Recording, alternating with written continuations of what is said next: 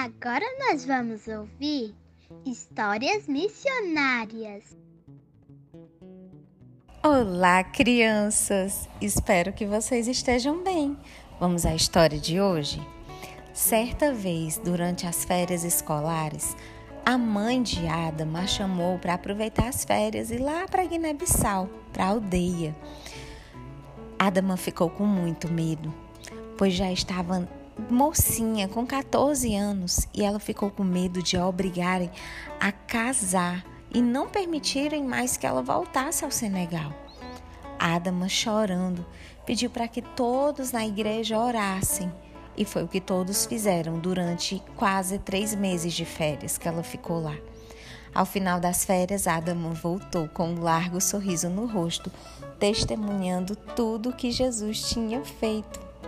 Os seus pais haviam prometido Adama em casamento para um senhor da família. No povo de Adama, os pais oferecem a criança em casamento logo que nascem. Eles oferecem, sobretudo às meninas, a um parente, um amigo, e como sinal dessa promessa, eles amarram uma fitinha vermelha no punho da criança para mostrar que ela já está comprometida. Há outros povos no Senegal que também fazem com que as meninas se casem logo cedo. E geralmente elas são obrigadas a se casarem com senhores de 50 ou 60 anos, homens que têm idade para serem seus avós. Adama sabia que não seria nada fácil escapar desse casamento, mas ela confiava no Senhor e então decidiu orar e jejuar por vários dias de uma forma miraculosa.